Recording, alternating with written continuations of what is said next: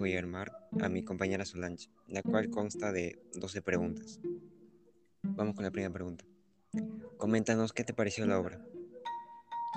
Me parece una obra muy interesante y reflexiva. Segunda pregunta. ¿Cuál es el mensaje de la obra y qué opinas sobre este? Bueno, si hablamos del mensaje, puedo decir que el mensaje es nunca rendirse a pesar de las adversidades.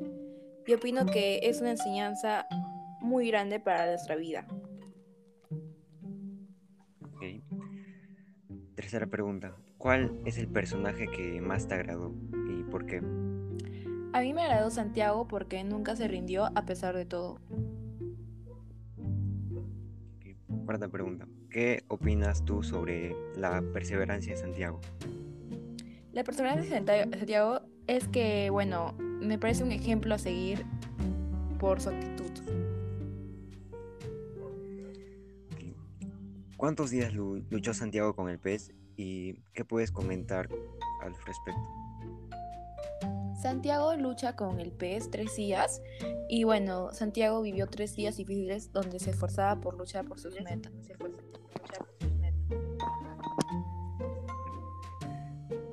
¿Tú te consideras una persona perseverante? ¿Y a través de qué acciones muestras tu perseverancia? Me considero una persona perseverante porque lucho por lo que quiero lograr. Las acciones donde las demuestro es cumpliendo mis tareas, siendo responsable con mis estudios y estudiando para ingresar a una universidad. ¿Consideras que el viejo fue imprudente al pasar horas luchando con el pez debido a su avanzada edad? No, él fue, él fue totalmente todo lo contrario, ya que él no se dio por vencido a pesar de su edad avanzada. ¿Qué actitudes del viejo tomarías como ejemplo para tu vida? Podría tomar como ejemplo la perseverancia que tenía por sus sueños. ¿Qué valores se puede extraer de la obra? Bueno, se puede extraer de la obra la humildad, el compañerismo, la perseverancia y el respeto. ¿Qué entiendes por la frase, el hombre puede estar destruido, pero no derrotado?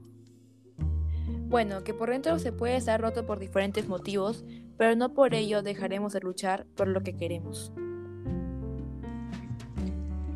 Del 1 al 10, ¿con cuánto calificarías la obra? ¿Y por qué? 10, porque tiene un mensaje bonito que te enseña a perseverar. Ok, y finalmente, ¿por qué recomendarías esta obra a los oyentes? Yo recomiendo esta obra por la calidad de enseñanza que te brinda.